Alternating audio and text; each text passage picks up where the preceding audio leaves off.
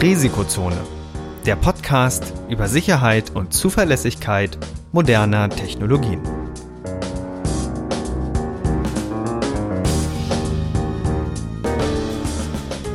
Heute mit Professor Dr. Andreas Noack und Viktor Gaske.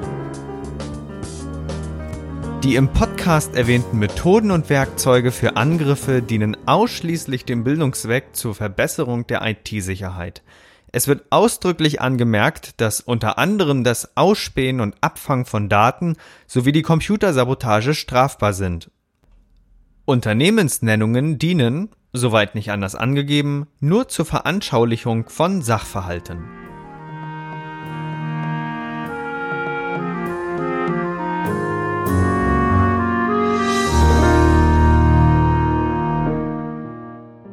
Hallo und herzlich willkommen zu einer neuen Episode des Risikozone Podcast. Heute Episode 32. Grüß dich, Andreas. 2 hoch 5, das ist ja schon eine ganze Menge. Ich muss gerade noch rechnen. Alles klar. da warst du schneller als ich. Ja, mein Bauchgefühl sagt, es müsste ungefähr passen. Ja, ja, ja, das, das ist immer, äh, manchmal kann man das mit 64 verwechseln, aber ja, das ist, ist immer einer, einer geringer. Genau. Ja, auch blöde Antwort von mir, ne? Wie schnell kann man sich als Nerd disqualifizieren? ah, ja.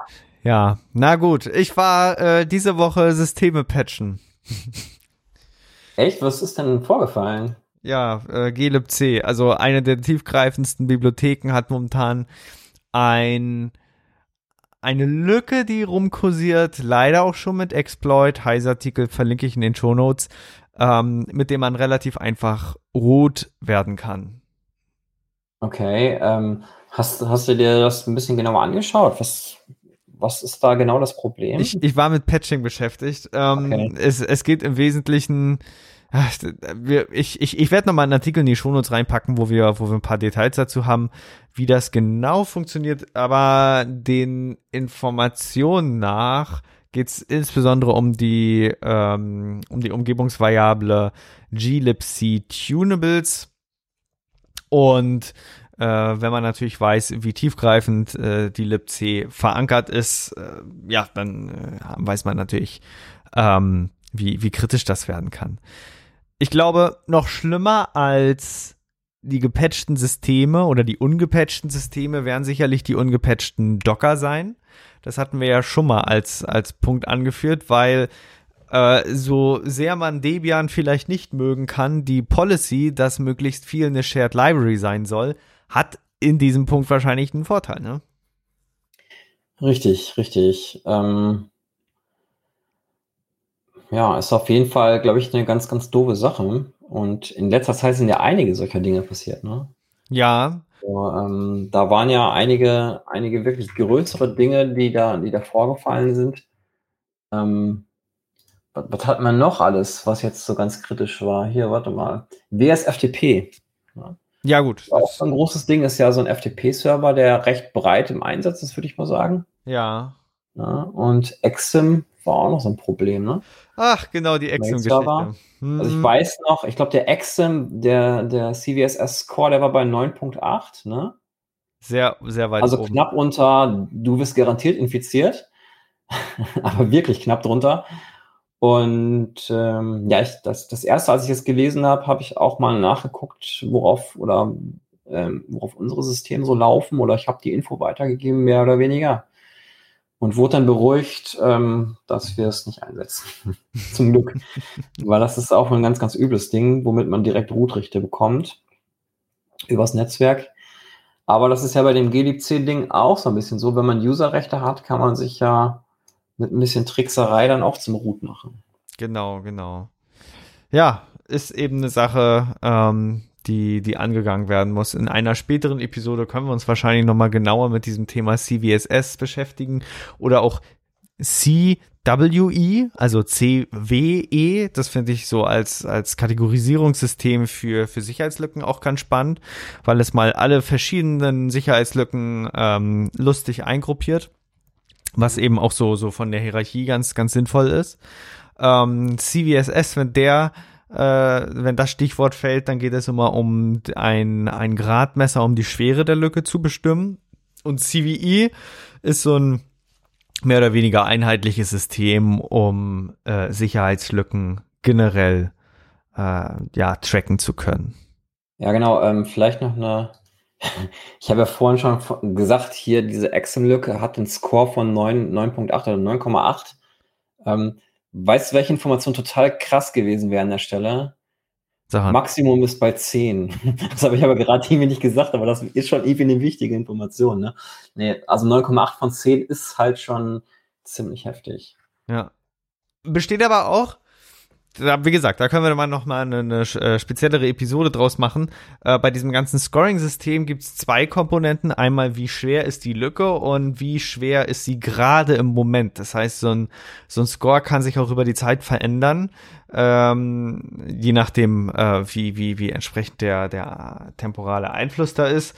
Aber ja, das, das Problem bei Exim oder glibc ist eben diese extrem hohe Verbreitung. Und ähm, als ich von der Nachricht von Exim, also dem Mail-Server gehört habe, äh, der da diese diese schwere Lücke hat, da ähm, habe ich mich natürlich ähm, gewissermaßen gewundert, äh, wer wer das einsetzt, weil ich komme eher aus der Welt von Postfix und Dovecard und diesem Programm. Aber scheinbar ist Exim ein relativ weit verbreitetes Programm, speziell wenn man noch betrachtet, dass das eigentlich der Debian-Standard ist. Das heißt, wenn du irgendwo ein Debian Mail-Server einrichten möchtest, dann, dann wird immer quasi als äh, Package damit Exim verbunden. Und ähm, ja, das, das bildet so die Grundlage für die Systeme. Ist eben, ist eben tricky. Lässt sich aber auch echt schlecht verhindern. Also da muss kräftig Geld ausgegeben werden, ähm, damit mal diese ganzen Sachen auditiert werden können, weil sonst sehen wir regelmäßig solcher Dinger. Und ja, äh, die, die Verfügbarkeit von Exploits zeigt auch an, dass, ähm, dass da vieles, vieles auch bisher noch unbekannt ist. Und ich glaube, diese Woche geht das Patching weiter. Also Mittwoch, wenn äh, diese Folge erscheint, äh, wird nämlich äh, Curl oder CURL, aber ich glaube, die, die sprechen sich Curl aus. Ähm, die werden ein Patch äh, für eine der schlimmsten Sicherheitslücken der letzten Jahre oder gar Jahrzehnte ähm, veröffentlichen. Hat sich der, der Autor von nicht noch drüber lustig gemacht? Weil er, er ist, glaube ich, so irgendwie ein erklärter Feind von diesen ganzen Einstufungen irgendwie. Ja, da gab es einen Post. Ach, das, äh, keine Ahnung. Also ich, ich. Ich meine, er hätte sich noch irgendwie lustig drüber gemacht, über diese ganzen Sicherheitskategorisierungen und Einstufungen, weil es, glaube ich, irgendwie doof findet und hat er das dann irgendwie über seine Webseite gepostet, dass es ganz, ganz schlimm ist. Ja, ich, ich suche erstmal. Äh, also, was schrieb er? We're cutting the release cycle short and will release curl 840 on October 11, including a fix for a severity high CVE. Buckle up. Soll wohl einer der schlimmsten Dinger äh, seit langem sein. Ja, okay, hier steht's ja noch. Äh, äh Stenberg äh, ist vehem vehementer Kritiker der Methodik, hat aber gleich gesagt, das NVE werde ob der Schwere des Problems wohl einen vollständigen Nervenzusammenbruch erleiden. So ähm, äh, der, der entsprechende Heise-Artikel, den wir entsprechend auch verlinken. Ähm, ja, also es untermauert im Wesentlichen das, was du bereits schon gesagt hast, ähm, dass, dass er der Sache relativ kritisch gegenübersteht. Aber also Curl läuft sogar auf drei Planeten. Äh, nein, auf drei. Den Mond können wir nicht als Planeten rechnen, auf zwei Planeten. Also ähm, Erde und Mars und auch dem Mond. Und patch mal da. Hm, ja, ich weiß nicht, ob die das vorgesehen haben beim Mars Rover, aber vielleicht ähm, ist da oben der Angriffsvektor auch nicht so groß. Bist du eigentlich? Also, wer weiß. Oder vielleicht kommt E.T. mal vorbei mit einem, mit einem ähm, Flipper Zero oder so und zerlegt er den Rover. Wer weiß. Ja. Ich guck mal kurz. Ähm, bist du eigentlich eher Nutzer von WGET oder von Curl? Ähm, ich bin irgendwie mit WGET groß geworden. Ich auch. Ähm, ich, ja, also mich hatte damals immer gestört, also Wget, kannst du einfach die URL dahinter schreiben und dann lädt er das Ding runter. Ja. Bei Curl brauchst du noch einen extra Parameter, glaube ich, damit der auch die Sachen speichert, sonst zeigt er das nur an. Ja. So mittlerweile finde ich das aber total praktisch, weil man es nicht abspeichern muss. Das kann man dann halt besser parsen. Ähm, ja, ich, ich, mittlerweile benutze ich beides. Mir wäre es also egal, welches von beiden ich nehme. Also das, das Lustige ist ja, dass die, die verhalten sich ja im Wesentlichen umgedreht. Also bei Curl, der schmeißt das ja auf ein Standard-Out und, mhm. und äh, da musst du erst mit minus O, ich glaube minus klein O angeben, ähm, dass das äh, quasi ähm, irgendwo abgespeichert werden soll. Bei wget, also das erste war Curl und bei wget ist es andersrum, der speichert es normalerweise ab. Du kannst aber sagen, dass du auf ein Standard-Out, indem du minus groß O minus angibst. Ja, genau. So, so ein typischer äh, Unix-Manier. Krass intuitiv, habe ich mir gedacht, als ich es gesehen habe, aber ja, genau. Ja, ja, und äh, genau, ich scroll hier gerade noch ob sich schon irgendwas zu der Lücke finden lässt, aber naja, wird wohl, wird wohl vieles äh, zu patchen geben. Was natürlich ganz klar auffällt, Curl ist eine Bibliothek ja eigentlich für C und äh, alle verwandten Sprachen und dementsprechend wird sich das so hart durchziehen, weil Weget ist, glaube ich, irgend, also es ist ja eher ein Kommandozeilentool. Ja, genau. Und, und Curl kann ebenso viele Protokolle auch und deswegen ist es so beliebt. Ich habe ja gerade erst ein Projekt gemacht, äh, wo, wo auf dem Unix-Socket zugegriffen werden soll, der irgendwie was mit HTTP abwickelt, also sprich, mhm. sprich ein Docker-Socket. Das heißt, mhm. wenn ihr mal so, so Docker-APIs anbauen wollt, dann, dann wickelt man das äh, im Wesentlichen auch über so ein, so ein Socket ab, dann spart man sich die TCP-Verbindung und die ganze Latenz und äh, das ist natürlich, das, das leistet Curl. Und deswegen ist es das Schweizer Taschenmesser, was dann im Wesentlichen für so vieles verwendet wird. Und umso ärgerlicher natürlich, wenn, wenn dann da äh, entsprechende Lücken auftreten. Mhm. Buckle up, ne? Also. Genau. Naja, wir werden sehen. Ähm, aber weißt du, das, wir können es ja nicht mehr ändern. Also ist es halt so. Ja. Und wenn viel gepatcht werden muss, dann muss eben viel gepatcht werden. Ja. Das ja. hat die Leute ja damals zu Heartbleed auch geärgert. Ich wollte es gerade ansprechen. Ich wollte es gerade ansprechen. Dass man, genau, dass man OpenSSL da patchen musste, aber ähm, es bringt ja dann auch nichts zu jammern. Die Zeit, die man fürs Jammern verbraucht, die sollte man lieber nutzen, um abzudaten. Ja. Irgendwie. Ähm, es hilft ja nichts. OpenSSL 111 ist außerdem jetzt mittlerweile bald oder schon EOL? Das ist ganz spannend. Also wer ja noch eine alte Version einsetzt, es kam ja jetzt gerade erst raus, äh, OpenSSL 3. Also zwei haben sie übersprungen, weil sie, die hatten eine Version gehabt, äh, eine Unterversion, die sollte irgendwie eine FIPS-Zertifizierung haben. Und im Wesentlichen haben sie eine übersprungen, also die zwei übersprungen, weil, weil ja eben diese, diese Namensdopplung war. Und die 111, die hat entweder jetzt schon EOL. Ah ja, äh, EOL war am 11. September 2023. So, das Ding ist jetzt quasi. Okay. Ähm, ich habe die, ich habe gerade geguckt, als du als du sagtest, ich habe die 313 drauf. Ja, also man kann es migrieren. Ähm, wobei, wenn du jetzt wahrscheinlich den machst, OpenSSL, es gibt ja noch das Paket minus 1.1. So, und da muss man im Wesentlichen vergleichen, wer dependent auf was. Na gut, das mit 1.1 ist, da sehe ich nur Steam drin. Und der Rest hat wahrscheinlich schon hochgezogen. Jo. Der Rest hat schon hochgezogen. Da kommen wir tatsächlich auch auf eine ganz andere lustige Thematik zu sprechen. Ähm, das Thema Kernel-Updates. Kernel-Updates? Ja, okay. also. Ähm, steht da dann schon wieder was an? Na, pass auf. Das große Problem bei den Sicherheitslücken von Linux ist, dass sie nicht als Sicherheitslücken behandelt werden. Äh, die sind ganz normale Systembugs, beziehungsweise manchmal werden es auch Sicherheitslücken, wo die Entwickler gar nicht gewusst haben, dass es welche waren.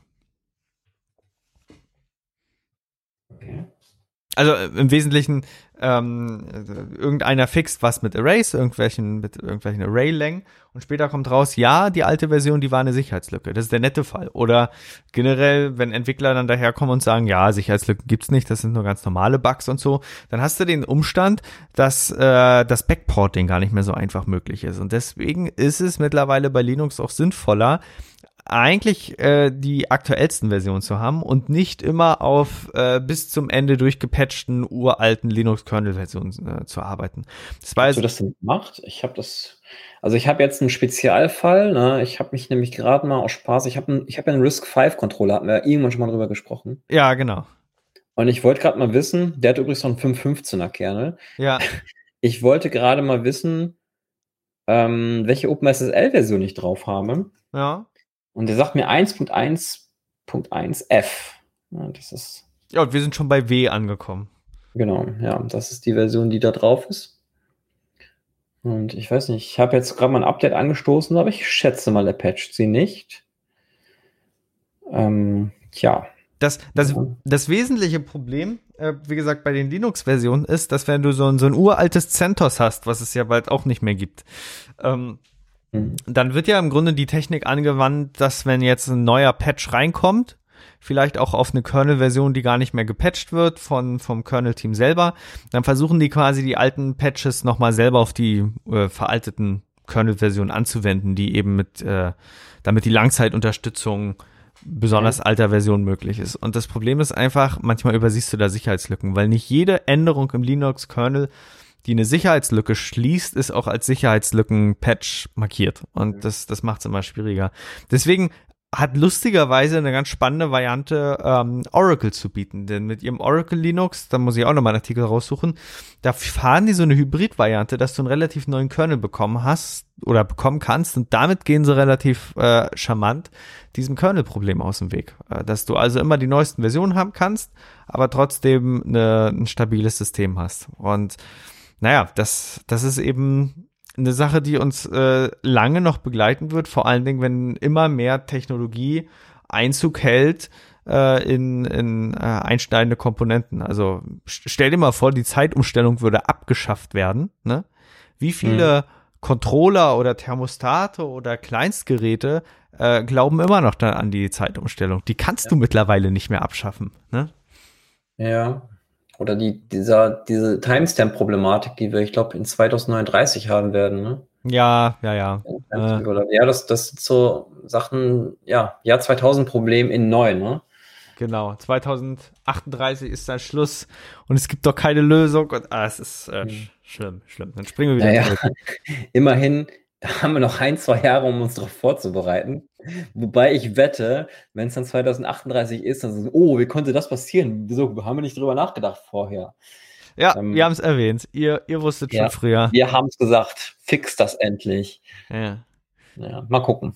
Ja. Vielleicht machen sie es ja. Ich glaube nicht dran. Also die einzige Programmiersprache, die es gefixt hat, ist tatsächlich Rust, aber nur weil sie es, weil sie es neu machen konnten. Also die haben im Grunde schon direkt gesagt, immer wenn Zeit verarbeitet wird, also in der Standard, in der Standard Library ist äh, die, die Zeitkomponente immer 64-Bit und damit gehst du ja diesem Problem aus dem Weg.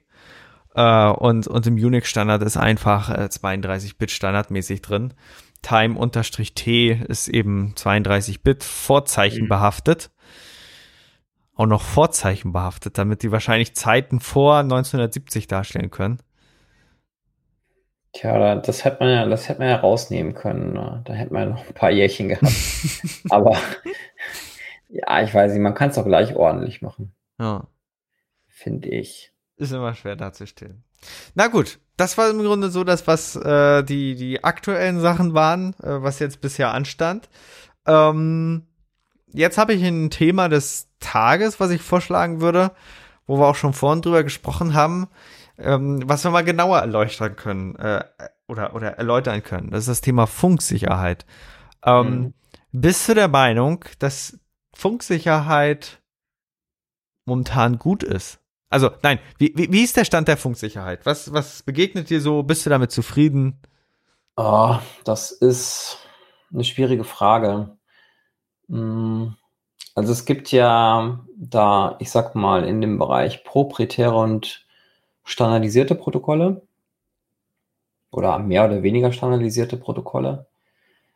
Ähm, wir haben es aber im Wesentlichen immer mit Geräten zu tun, die oft wenig Energie verbrauchen sollen, ja, weil da zum Beispiel eine Batterie dran ist oder die haben so ein Mini-Solarpanel, äh, mit dem Energie reinkommt oder zumindest die Baugröße ist nicht besonders groß von solchen von solchen funkenden Geräten. Und das bedeutet oft im, im Gegenzug, dass wir nicht besonders viel Sicherheit haben.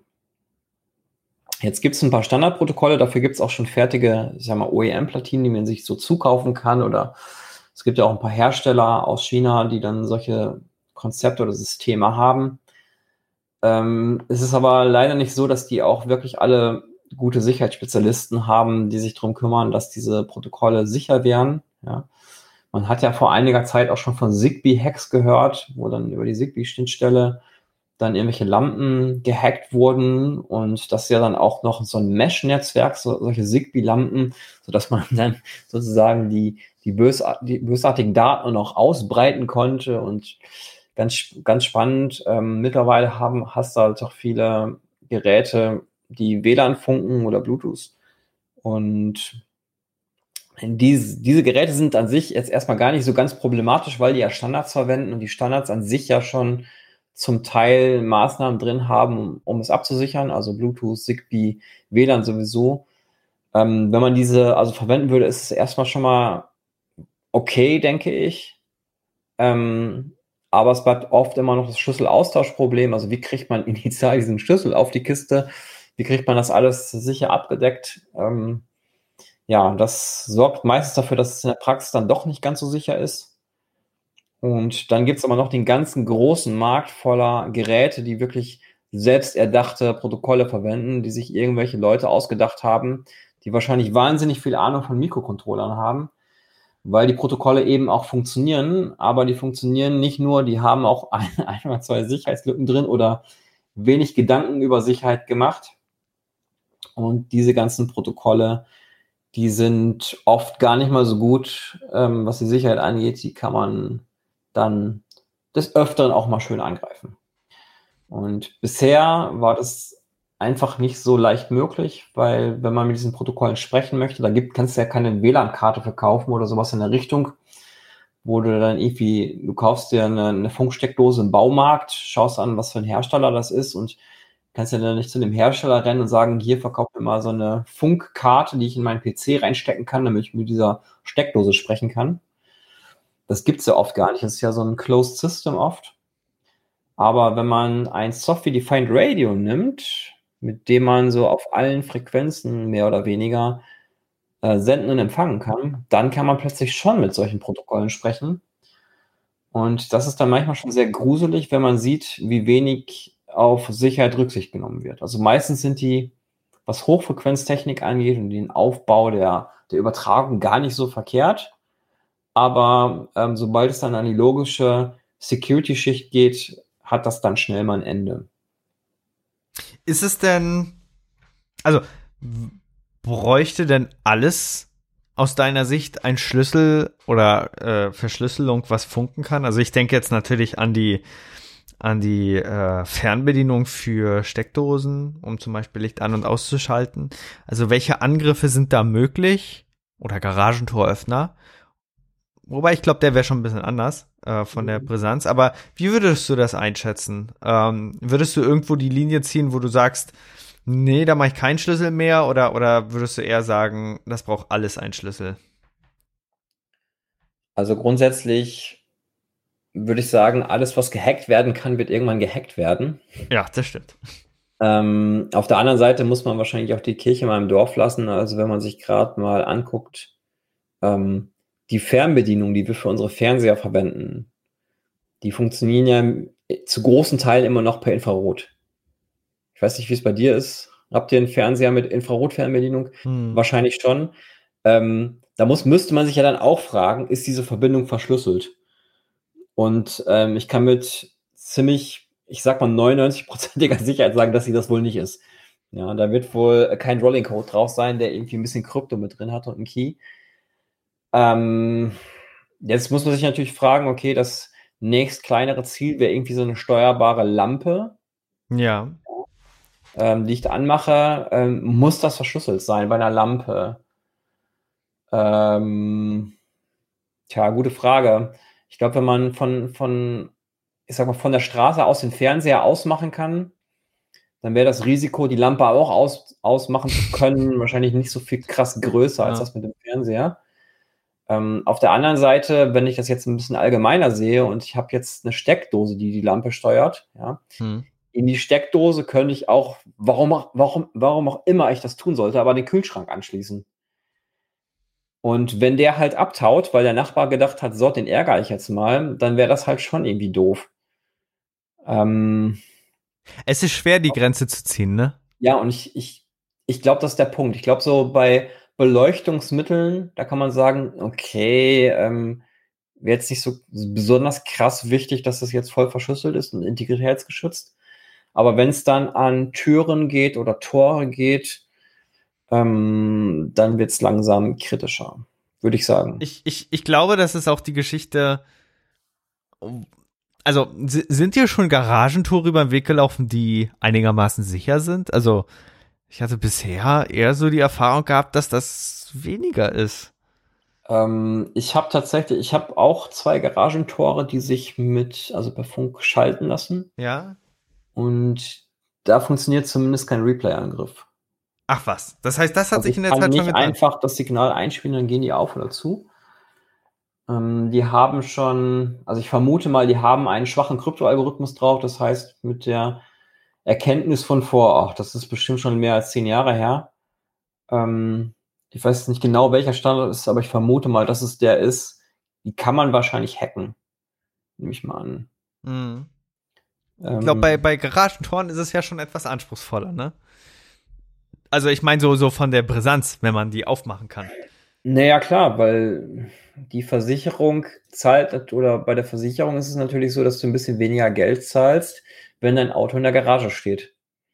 Wenn das aber von der Zugänglichkeit her egal ist, ob es in der Garage steht oder nicht, weil man eben die Garagentore hacken kann, dann ähm, wiederum muss man sich natürlich schon fragen, ob die Brisanz da gegeben ist oder nicht. Und ähm, ja, ich würde schon sagen, das ist dann nicht so cool irgendwie. Ne? Es sollte dann schon irgendwie sicher sein, dass das Garagentor eben nicht aufgeht.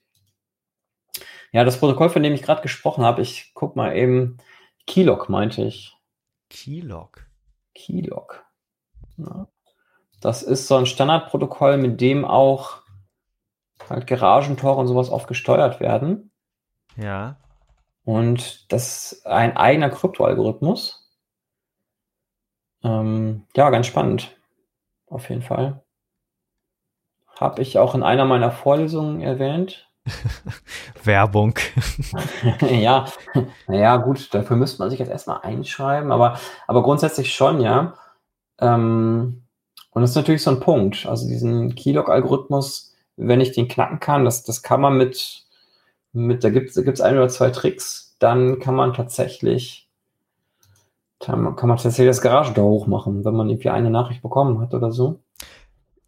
Und, ja, das oder, oder, oder waren es zwei Nachrichten? Kommt natürlich drauf an, pass auf, kommt natürlich drauf an, ob's, ob's verhältnismäßig ist. Das heißt, ähm, wenn, wenn es natürlich einfacher ist, so ein, so ein Garagentor hochzuziehen, aufzusperren, ne?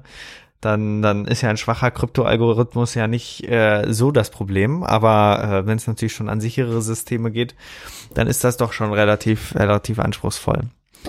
Also ich habe gerade mal geguckt, das Paper, was das Keylog-Verfahren hochgenommen hat, ist von 2008. Oh, das ist schon alt. Von Thomas Eisenbart, ähm, auch aus der Bochumer Ecke. Genau. Spannend. Ja, das heißt, ähm, es ist schon länger bekannt, dass man solche Standards knacken kann. Keylog wurde im, Übrigen nicht nur in Garagentoren verwendet, sondern vor allen Dingen auch bei vielen Autos in den Autoschlüsseln.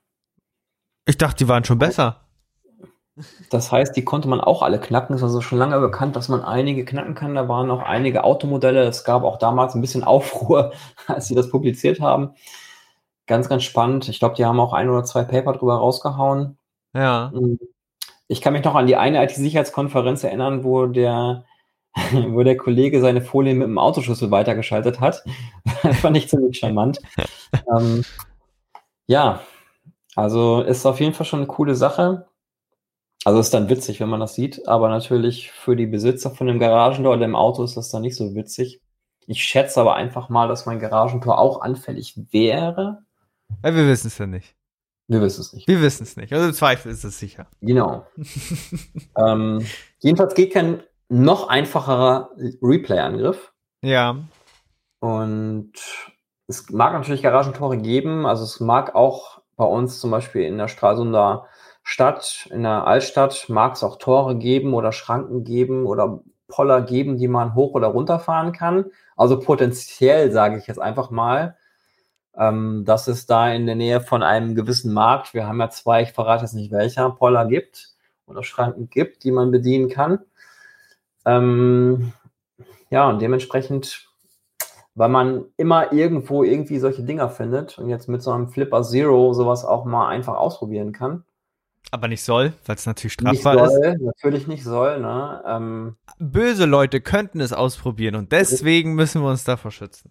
Ganz genau, deswegen wäre das halt cool, wenn die Hersteller sich ein bisschen mit dem Thema Sicherheit befassen würden, was sie in der, in der Vergangenheit nicht besonders oder zumindest nicht besonders erfolgreich getan haben. Und ähm, ich glaube, das ist mittlerweile schon mal latent besser geworden, aber ich befürchte einfach, dass die Grauzone da wahnsinnig groß ist. Äh, was, was glaubst du? Ja, was glaubst du, wie, wie man es sicherer machen könnte? Also auf der einen Seite natürlich organisatorisch und auf der anderen Seite ähm, sollen die Hersteller sich jetzt bessere Kryptoalgorithmen ausdenken oder sollen sie am liebsten alles ans Internet anschließen, weil man dann schön TLS machen kann? Oder äh, wie wird man diesem Problem Herr? Ähm, also ich würde mich dagegen aussprechen, dass die Leute ihre eigenen Kryptoalgorithmen sich ausdenken. Das ist meistens keine gute Idee. Ich würde ja empfehlen, dass man sich auf Standards verlässt Mhm. Also du hast ja TLS schon angesprochen, das kann man auch durchaus ohne Internet machen. Ne? Also im lokalen Bereich, dann hat man vielleicht ein Problem mit den Zertifikaten noch, die ja irgendwann ablaufen. Ja. Das müsste man dann irgendwie lösen, das Problem. Ja. Ähm, aber es gibt ja noch andere Standards. Ne? Mit AES kann, kann ich verschlüsseln. Wenn ich das irgendwie schaffe, auf sinnvolle Art und Weise Schlüssel auszutauschen, das ist halt meistens das Kernproblem der ganzen Frage, mhm. dann spricht da auch nichts gegen, sowas zu benutzen. Und ja, ich würde mir einfach für die Zukunft wünschen, dass die Hersteller sich über die Protokollsicherheit ein bisschen Gedanken machen und äh, vor allen Dingen das Schlüsselaustauschproblem irgendwie in den Griff bekommen. Ist es nicht trivial zu lösen? Bestimmt nicht. Aber es gibt hier und da schon ganz gute Ansätze. Und das müsste man halt einfach nur machen. ja. Man muss, glaube ich, erstmal das Bewusstsein schaffen, dass da eine Lösung her muss. Weil du hattest es ja vorhin schon erwähnt, die Leute, die im Grunde Mikrocontroller entwickeln, die können eben gut Mikrocontroller entwickeln. Ja. Und Kryptographie ist ja eigentlich eine vollkommen getrennte und eigene Disziplin. Genau. Und das kann man leider nicht so einfach abfrühstücken. Also ich, ich sehe ja auch viele, wenn man, wenn man mal so Universitätsstudiengänge vergleicht, ähm, dann sieht man viel, dass natürlich Kryptographie an sich angeboten wird. Aber das muss natürlich viel tiefgreifender sein. Das heißt, das fängt ja schon bei sicherer Programmierung an. Ne? Das ist wohl wahr. Ja, das, das, das Ding war halt jetzt auch eine lange Zeit, ähm, die Leute, die sich mit Kryptographie auskannten, die kannten sich in der Regel nicht mit Mikrocontrollern aus oder wie die funken, hatten also fast gar keine Chance, diese Geräte zu untersuchen, weil sie sich mit den ganzen Hardware-Sachen nicht auskannten. Und andersrum, ne, die Leute, die sich mit den Hardware-Sachen auskannten, kannten sich in der Regel nicht mit Krypto aus. Und wir haben dann als Konsequenz daraus eine Software entwickelt, die es uns ermöglicht hatte, diese Hardware-Schicht so ein bisschen zu abstrahieren, weil ich mich selber auch eher in der Krypto-Richtung sehe. Also da, da bin ich fitter als in der Hardware, im Hardware-Bereich. Und äh, ich habe dann mit dem Johannes äh, zusammen eine Software entwickelt, die es ermöglicht, möglichst intuitiv, das war das Ziel, möglichst ergonomisch, diese Protokolle analysieren zu können. Und dabei sind uns eben Sachen aufgefallen, die eben nicht so sicher gelöst waren. Hat ja aber auch ganz erfolgreich geklappt, ne? Also die, die genau. Software. Genau, genau also ich habe äh, ich hab gerade die GitHub-Seite mal, mal auf und wir haben auf GitHub schon fast 10.000 Stars. Ja? Ähm, das ist, glaube ich, für so eine selbstgebaute Software schon ganz cool. Und ähm, meines Wissens gibt es da auch in dem Bereich noch keine bessere Software, um irgendwie Funkprotokolle zu analysieren. Klar, da gibt es sicherlich haufenweise andere auch noch, die die Teile davon können, aber ich glaube, wir haben mit UAH, also mit dem Universal Radio Hacker, haben wir eine recht umfangreiche Umgebung, mit der man einfach viel machen kann und die einem möglichst viel Arbeit aus der Hand nimmt oder möglichst viel Arbeit, die man selber nicht machen kann, weil man keine Ahnung von Hardware hat, schon wegabstrahiert. Das, das fängt an, wenn ich die Sinuswellen da aufgezeichnet habe mit dem Software-Defined Radio auf der Frequenz, die ich dann herausgefunden habe, dann habe ich halt Sinuswellen und der, der normale Informatiker kann mit Sinuswellen nicht, nicht so richtig viel anfangen, der hätte lieber Bits und Bytes. Die Software hat einen Algorithmus drin, der so ein, ja, das grenzt schon so an KI, hat aber jetzt noch nichts mit neuronalen Netzen zu tun. Mhm. Aber die Software ermittelt schon oder versucht selbstständig zu ermitteln, wie denn die Parameter sind, um eben aus diesen Sinuswellen die Bits und Bytes herzustellen.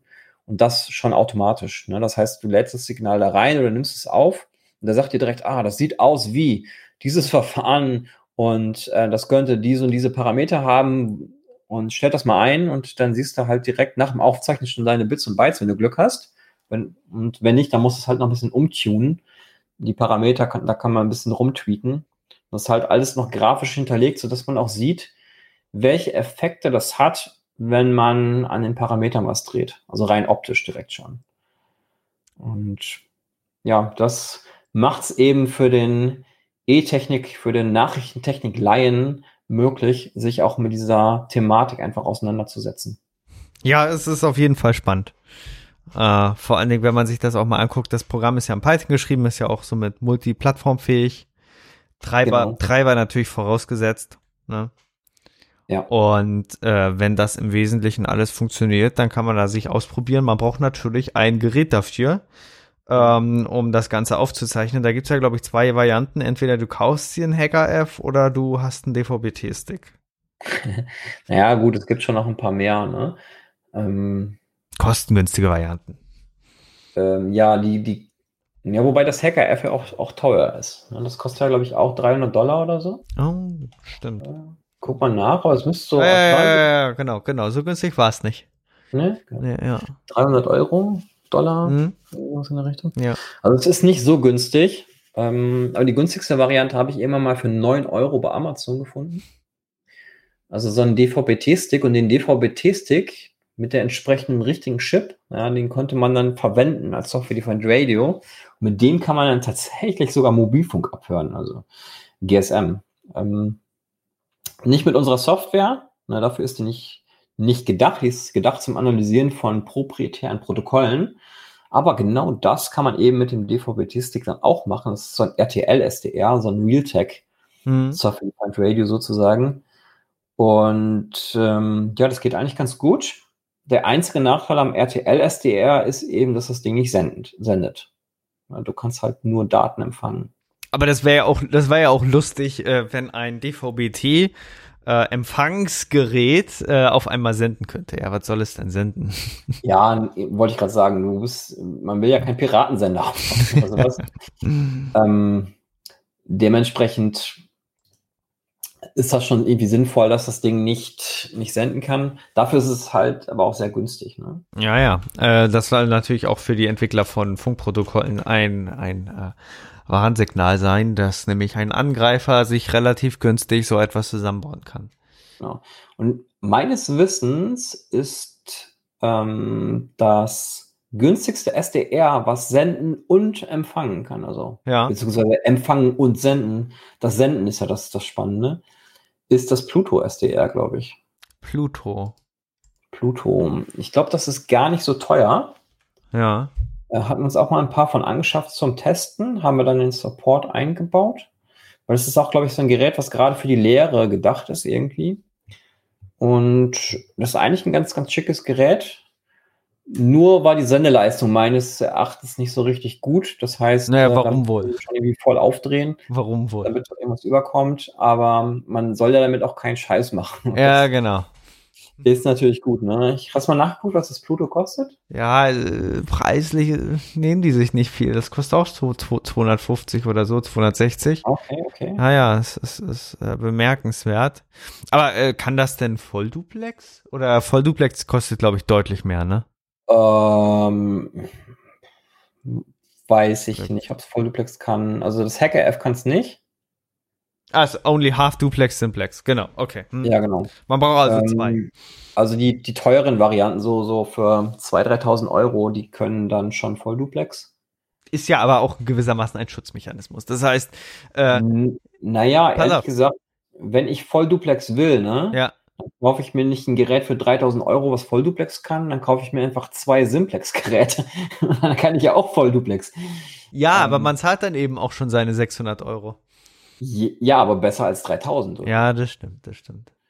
Ähm, das Problem ist natürlich, wenn du, wenn du nur, nur Simplex hast, äh, dann kannst du natürlich nicht so einfach interaktive Protokolle fahren, weil, weil die Zeit für die Initialisierung, die braucht dann doch immer Nee. Oder, oder habt ihr es hinbekommen mit, mit Simplex? Wir, also unser, wir haben ja in UAH gibt's ähm, ein Kapitel für aktive Angriffe oder aktive Protokolle, die aus mehreren Nachrichten bestehen, wo wir dann in Echtzeit auf Nachrichten aus dem HF-Bereich antworten. Ja, das geht zum Beispiel mit dem Hacker F auch, ich glaube, mit der Verzögerung von bis zu, also, also um die 100 Millisekunden können wir in Echtzeit auf eine Kryptonachricht Krypto antworten.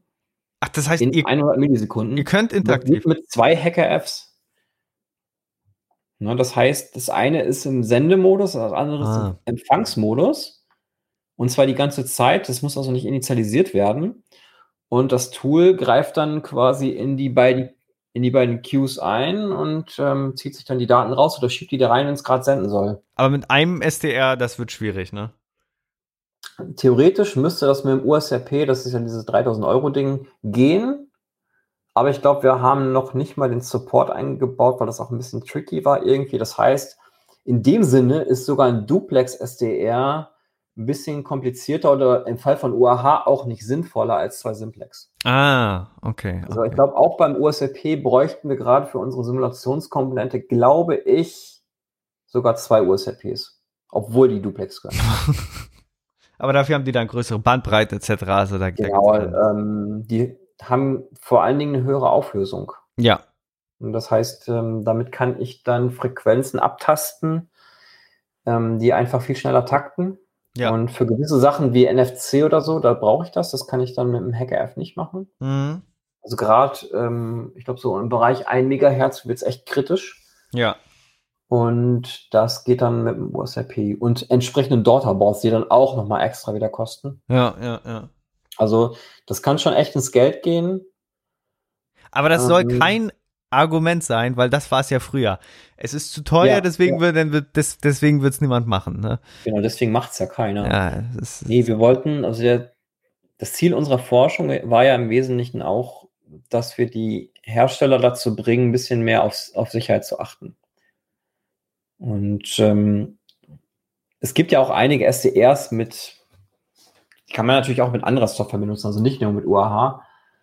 Ähm, da gibt es auch noch andere tolle Software, mit denen man verschiedene Dinge tun kann. Die sind zwar nicht so gut möglicherweise auf Logikanalyse ausgelegt, aber zum Beispiel gibt es auch noch den Yardstick, ne, der kostet gar nicht so viel, oder den Flipper Zero, mit dem ich Sachen machen kann, sogar zum Teil unterwegs.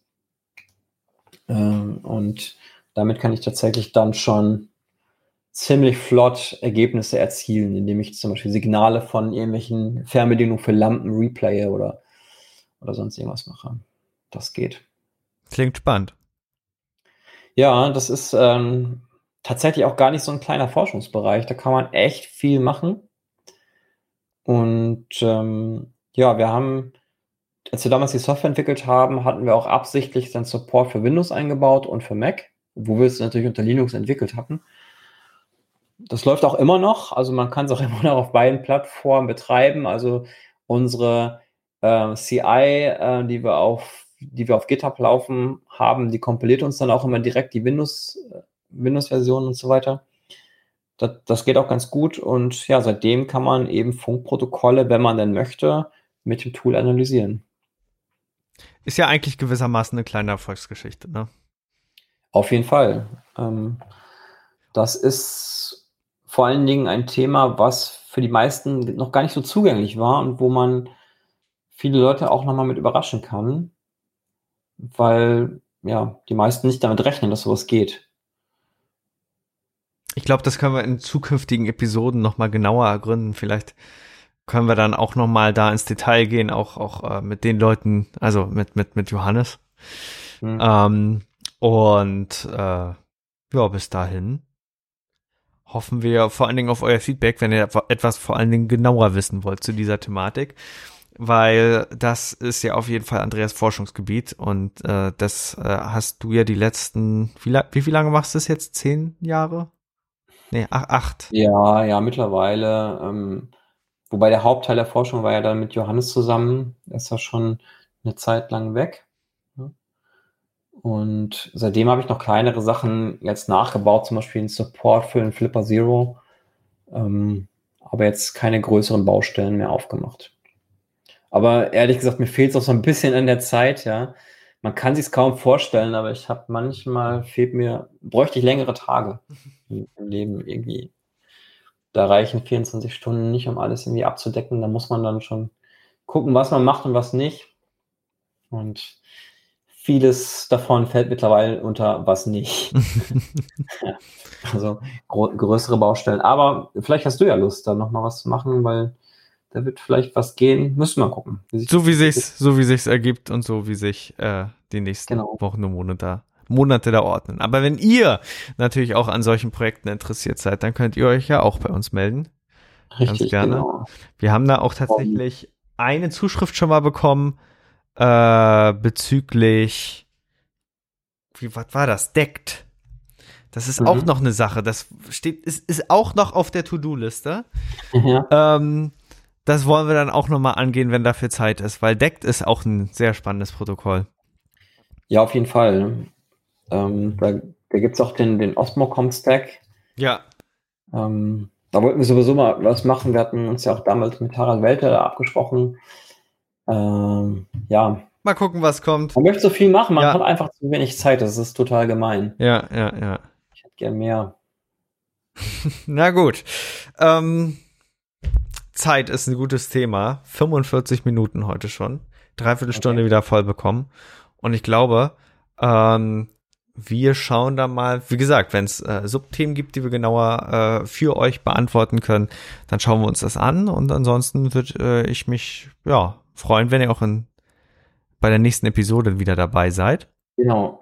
Und vor allen Dingen, ähm, wenn ihr jetzt diese Episode gerade jetzt in diesem Moment zu Ende gehört habt, dann geht doch mal auf it-sicherheitskonferenz.de und prüft mal, ob ihr euch schon angemeldet habt zur IT-Sicherheitskonferenz, weil da könnten sich durchaus noch mal ein oder zwei Leute anmelden Zieht euch das rein. Ähm, ich glaube, es ist eine total coole Sache. Wir haben wieder ein super Programm. Wir haben es ja schon erwähnt. Ne? Ja, wir haben in einer Aber, der vorherigen ähm, Episoden das Programm durchgesprochen. Kommt vorbei. Wir haben wahnsinnig gutes Catering. Ich weiß, was es zu essen gibt. Und ich verrate es extra nicht. Ja, aber lasst euch das nicht entgehen. Ja, ja, ja. Also, wir, wir, wir würden uns freuen, wenn ihr dazukommt. Entweder vor Ort oder auch als äh, Hybrid, also per Streaming. Genau. Und dann äh, sieht man sich mal. Okay. Und wir hören uns wieder an, äh, bei der nächsten Episode und schauen dann mal, was sich da dann wieder in der IT-Welt Neues ergeben hat. Die ist dann nach der IT-Sicherheitskonferenz. Die ist nach der IT-Sicherheitskonferenz. Ich habe in der ersten Planung, hätte ich beinahe, äh, die Woche, war, war, war ich fast mit der Woche verrutscht, da hätte ich gedacht, dass das während der Sicherheitskonferenz kommt. Okay. Das wäre logistisch ein bisschen herausfordernd geworden. Dann hätten wir äh, eine Live-Episode gemacht. Aber, aber ist ja auch nicht schlecht. Und äh, vielleicht ja. bei der nächsten IT-Sicherheitskonferenz. Ja, vielleicht, vielleicht bei der nächsten. Ja, ja, ja. Waren die Wochen ungerade? Ja, wir kriegen das irgendwie hin. Ja, ja, ja. Super. Okay. Ähm. Gut. Dann äh, sehen wir uns bei der IT-Sicherheitskonferenz, würde ich sagen. Jo. Und dann bis dahin. Tschüss. Tschüss. Wir freuen uns, euch diesen Podcast heute präsentiert zu haben und sind natürlich gespannt auf euer Feedback, eure Fragen und eure Anregungen. Wenn ihr darüber hinaus Wünsche habt, welche Themen wir in den nächsten Folgen behandeln sollen, könnt ihr uns gerne eine E-Mail schicken an info@risikozone.de. Dieser Podcast ist jung, deswegen freuen wir uns umso mehr, wenn ihr uns unterstützt, indem ihr den Podcast auf Spotify, Apple Podcasts Google Podcasts, YouTube oder der Plattform oder dem Podcatcher eurer Wahl abonniert und uns auf Twitter at Risikozone folgt. Kommentiert, bewertet, sprecht über uns und erzählt es eurer Familie und euren Freunden. Für die Musik bedanken wir uns bei Jason Shaw von audionautics.com. Freut euch auch nächstes Mal wieder auf spannende Themen und interessante Einblicke. Weitere Informationen zum Podcast, den Episoden sowie den Show Notes könnt ihr jederzeit unter risikozone.de abrufen. Bis dahin wünschen wir euch eine wunderschöne und erfolgreiche Zeit. Auf Wiederhören.